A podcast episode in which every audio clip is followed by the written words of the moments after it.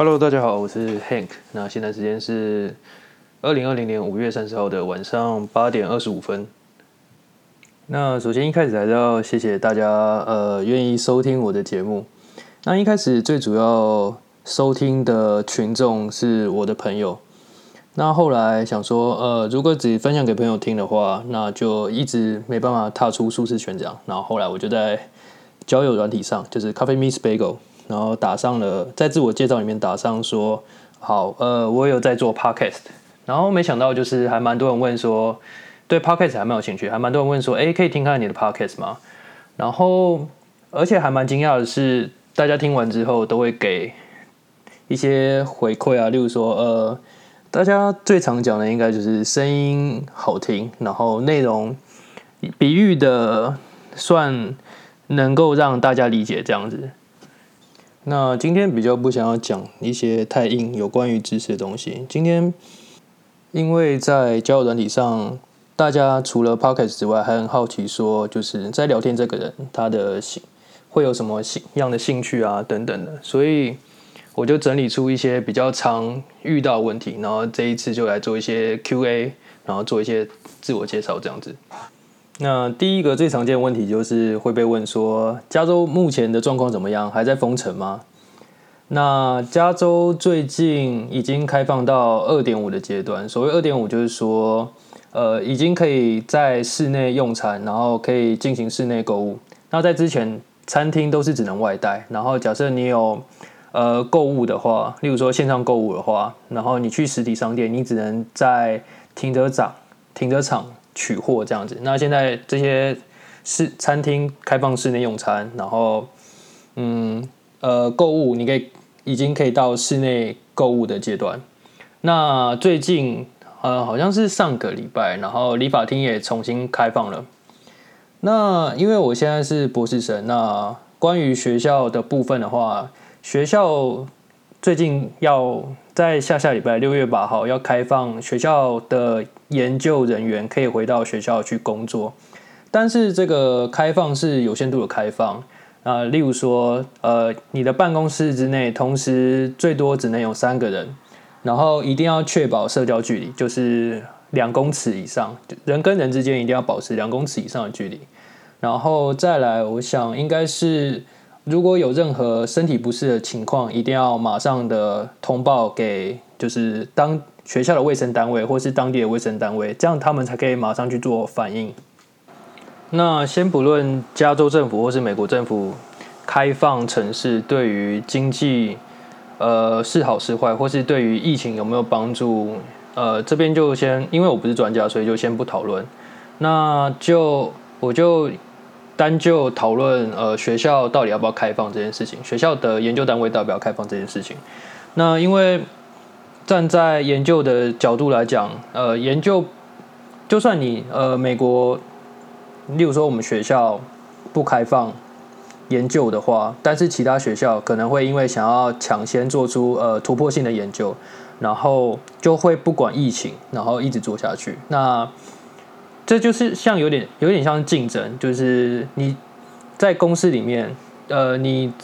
可能会有一些竞争对手。那假设你们今今天都很呃想要升职，那你可能就不会因为感冒而搁下工作，反而就是不管身体的状况如何，就是继续工作，直到拼到升职的机会。那其实呃学校的研究单位也是如此，因为毕。除了我们学校之外，我们的老师或是研究人员也必须要跟其他学校甚至其他国家竞争，然后看谁先发表出呃有突破性的研究。毕竟论文这种东西，你是第一个发表才会被别人记得。假设你是第二个的话，就会变成有点像是在呃重现别人做过的实验，那就比较没有学术上面的价值。而且很多实验室他们一次下实验。通常都是要连续做个半年到一年，例如说生物性或是药物性的实验。那因为这样的疫情而中断两三个月的话，对他们来说，说不定他们的研究已经快要做到一个尾声。例如说已经做了八九个月了，但是却因为疫情的关系，他们必须要暂停。那中间那些资料，可能因为会因为环境的变化，然后导致前面的资料都不能用，然后他们就要必须再重花一年时间来做实验。所以我觉得对于学校研究单位来说，呃，重新的开放，让研究人员能回学校投入研究，但在这样的前提下，又有对抗疫情的一些主要措施，例如说像刚刚提到说。研究室最多有人员的限制，然后大家都要保持一定的距离。然后假设真的有呃疫情爆发的话，那大家应该要有什么应对措施？我觉得这个才是一个呃一个折中，然后对于目前现况比较好的、对大家都好的方式。好，那再来是第二个问题是隔离之后，通常在家都会做些什么？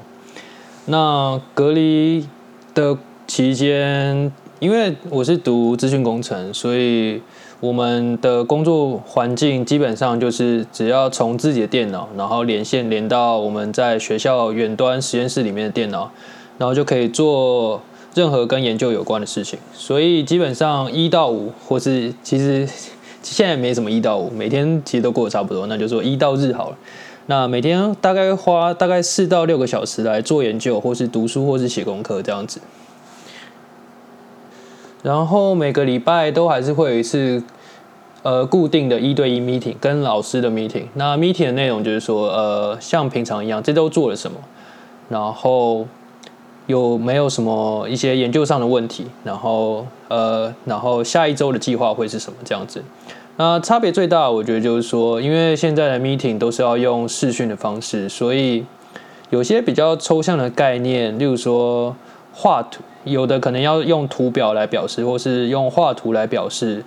的概念，就没有那么办法轻易的表达，可能要透过一些工具，但是那些工具都需要另外再学习。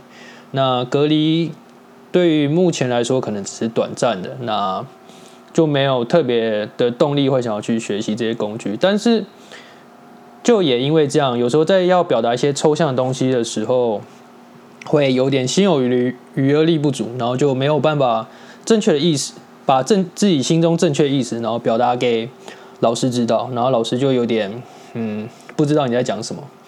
就会沟通上我觉得就会呃有点事倍功半的感觉。那除了一对一 meeting 之外，呃每个礼拜都还会有一次的 group meeting。那我们 group meeting 的内容大概就是会找呃比较有名的、比较大型的 conference。里面的 paper，然后选择一篇跟自己研究领域，或是说跟我们实验室呃做的内容有相关的 paper 去报这样子。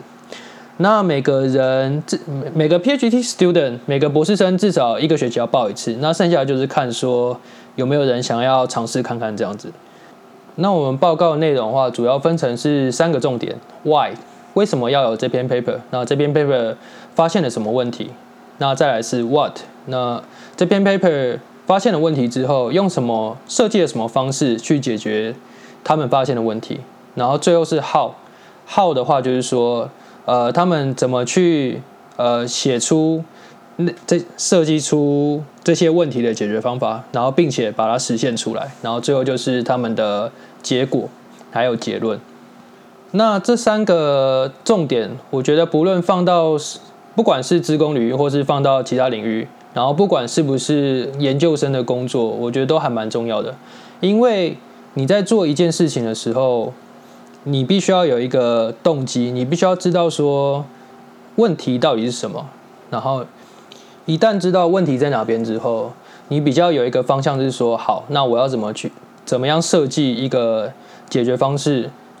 去解决我发现的问题。那一一个。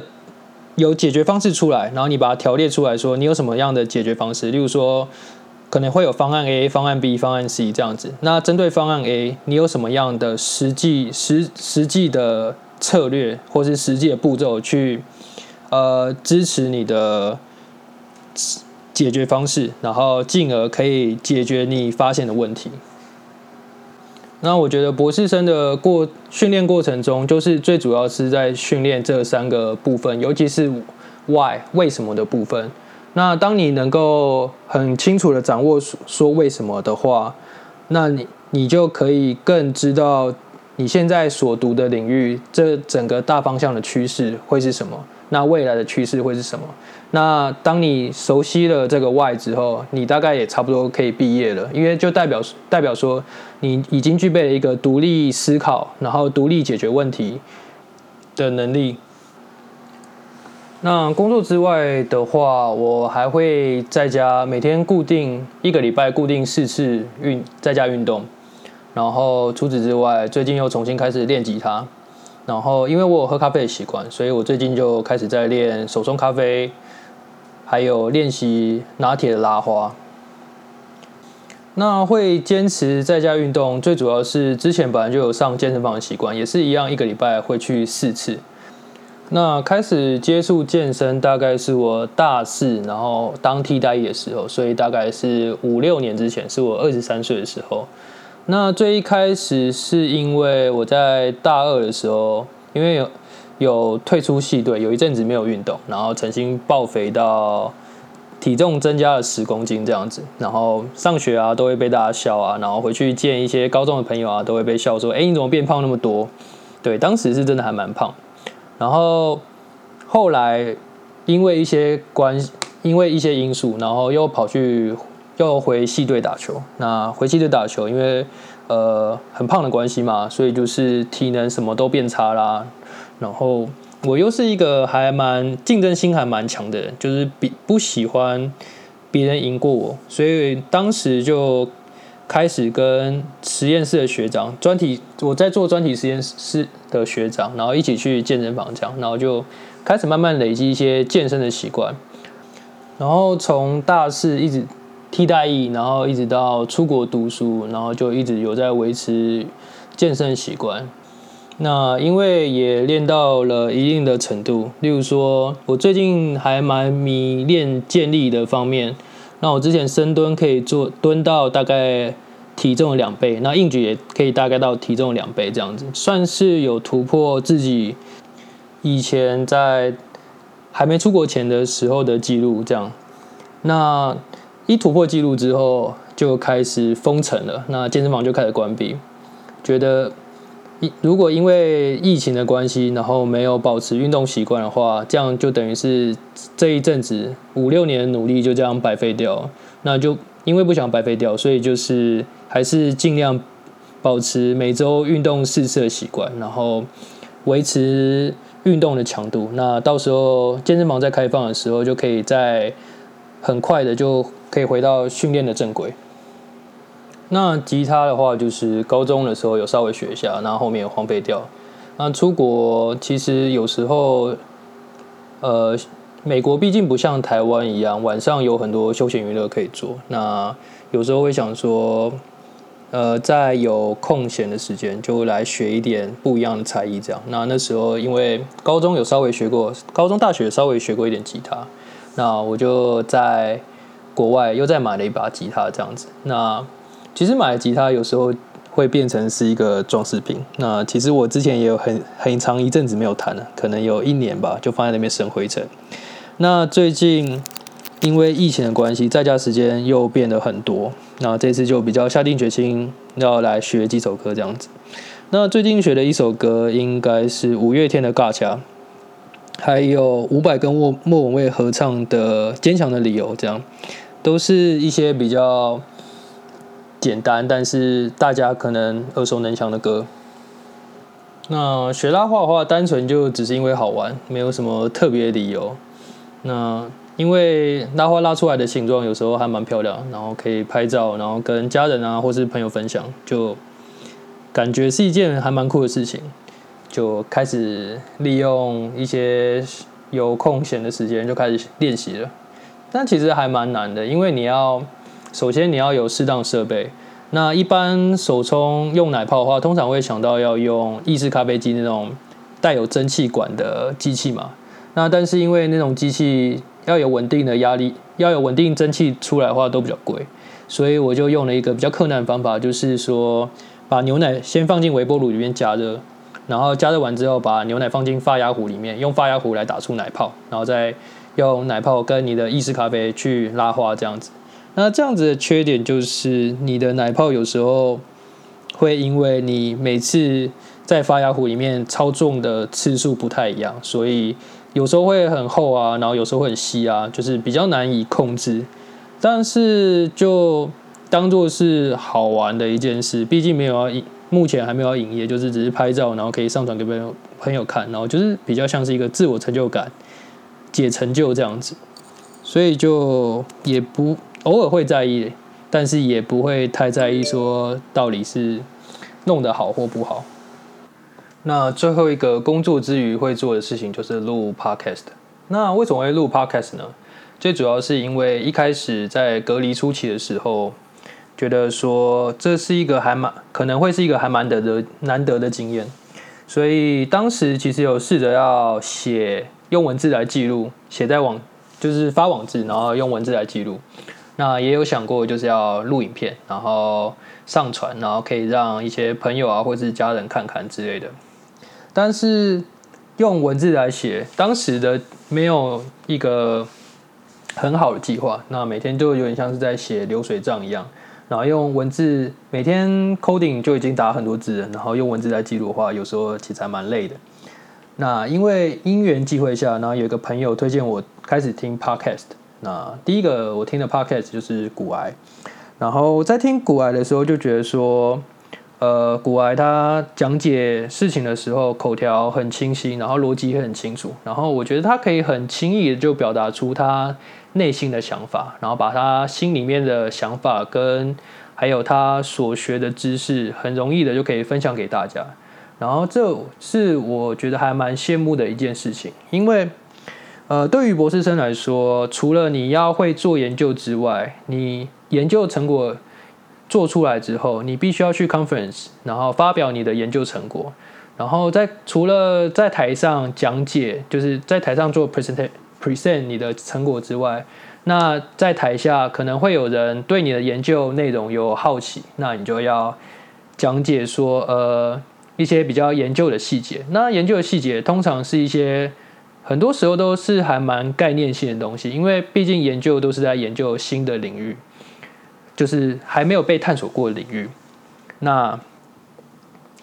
这些这些东西本来就是一个概念抽象，或是说别人不一定能够马上理解的东西。那你要怎么样用很清楚、有条理的方式，那把你的整个逻辑又有故事性，然后清楚的表达出来？我觉得是对于博士生也算是一个还蛮重要的能力。那我也曾经因为口条不好，然后在实习的时候，刚开始要报告，每天要报告成果的时候，吃蛮多亏的。那就是一步一步慢慢练习，说要怎么样，老板会喜欢，或是你的听众喜欢怎么样的表达方式，然后你去学习，然后每天这样反复的练习。那在我实习结束的时候，这样口条不顺的情况已经改善了很多。但是当时的呃，当当时实习的报告通常都是五分钟就结束了。那你要有时候要讲解一个东西，从从头讲到尾的话，通常会是一个二十分钟，像 podcast 一样长度的东西。那我就是希望能透过 podcast 来训练我的口条，还有编辑故事、包装一个故事的能力，让从头到尾它的整个 podcast 内容都是一个有逻辑性的东西。那至于我的 podcast 要录什么内容，我目前还在想。那前几集就做了一些跟呃我的研究领域有相关的东西嘛，但是其实准备那些资料或是想那些比喻还蛮花时间的，所以这一次就打算轻松一点，做一些简单的自我介绍。因为自我介绍本来就是自己的想法，所以就不太需要做一些准备。就可以比较容易侃侃而谈。那所以目前的打算的话，就是呃想要讲什么就讲，就录些什么吧，就当做是口条方面的练习。在就是节目名称为什么要叫做一期一会？那其实我的节目最一开始的名称就有点乱取，叫做 Hank is a bad joker。呃，我很难笑。那最主要会取这个名字，是因为说。我常常会讲一些谐音的笑话，那韩国是我的韩国妹妹，我的韩国同事，她就会听到这些笑话，然后他就直接会跟我说这个笑话很难笑，或者说呃 you are such a bad joker 这样子。然后对，当时就一时不晓得取什么名字，我就先随便乱取了一个名字这样子，因为我觉得我讲话太长，就是很很容易往认真方面去讲啊，很去想，然后把话题搞得很严肃这样子，我觉得。这样的节目名称就还蛮适合我的讲话风格的，但是后来就是很多人就开始，例如说呃交友软体上的朋朋友就会开始问说，哎，你有在做 podcast，那可以分享给我听听看吗？那我就会觉得说，既然有就是朋友以外人想要听的话，那我会希望说我的一个。一集的内容就可以让他觉得说，这个人在录 podcast 是有认真在做的，就有点符合一期一会的这样的概念。一期一会最主要就是说，两个人呃一生之中可能就只会有一次的见面，那就用这次可能是仅有一次的见面，那就让我来献出我所有的呃内，我所有的能力，我所有想要表达的东西都让你知道。以免在日后留下遗憾，这样吧。那一起会其实是我一个过世的朋友也很喜欢的一句话。那每次看到这句话的时候，我都想要他。那他是我高中的时候篮球队的朋友。那高中、大学一直都有在联络这样子。那他后来有创了业。那出国之后，当然就是因为时差的关系，跟台湾的朋友联络就会变得比较少。那有一天，我还记得大概是二零一五年的时候，那有一天早上起来，然后我们就被加进一个 Facebook 的群组里面，然后当时就看到大家对话，说怎么会这样？怎么会这样？那因为有时差的关系，那可能大家都已经讨论完了，然后就是。我必须要往上拉，对，把对话往上拉，才知道说大家在讨论什么。后来才知道，呃，就是我那个朋友在前一天人还好好的，但是隔一天就因为意外过世了这样子，然后就会让我觉得说，人来来去去，或是人就是世世世界上的变化，其实都还蛮快，你永远不会知道说下一秒会发生什么事情。所以这次的。事情就是朋友过世的这件事情，让我觉得说，呃，应该要更珍惜，呃，跟每一个人之间的相处。那每次难得的相处，就是要必须要好好的把握机会，把我所有知道的东西，如果他有兴趣的话，我就会很真诚的分享给他，让对方知道，说，呃，我是有想要。我想要表达我的真诚的意思，我想要珍惜我们这样见面的机会，那不想要留下任何日后，不想要在日后留下任何的遗憾。那希望现在在听 podcast 的大家也可以呃感受到我想要我的这个一起一会的精神。那这样子，我就觉得我就还蛮的对得起我过世的朋友，想要。可能想要带给我们的一个人生的课题，这样。那再来，也有很多人会问说，你怎么会把交友软体的地点设在台北？这样？那其实一开始只是因为忘记改回来，就是我今年年初的时候有回台湾投票，然后当时因为。回台湾对于留学生来说，通常都蛮无聊，因为白天大家都要上班，然后就不晓得干嘛，就会很想要上网找别人聊天这样子，看能不能认识朋友，然后在平常有空的时候就出来呃吃吃饭啊等等的，就以聊天居多啦。然后但是回来的时候，我就也没有把地点改过来。我我也发现说，就是 Coffee Meets Bagel 这个软体，它不会呃你没有去特别设定的话，它不会主动改地点这样子。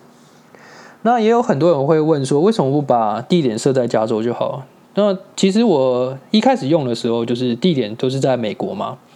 然后也有设在加州过。但是，呃，我觉得聊起来的话，我觉得跟台湾 match 到的人，还是可能是因为文化的背景比较像，然后想法想法也蛮相近的，就是有点像在同大部分的人，因为年纪都差不多，所以就有点像是在同一个同温层的感觉。那聊起来就还蛮愉快的，因为毕竟你在一个你在国外，就是在异乡，那文化背景不同，有时候其实生活起来还蛮辛苦的。那有时候你就会想要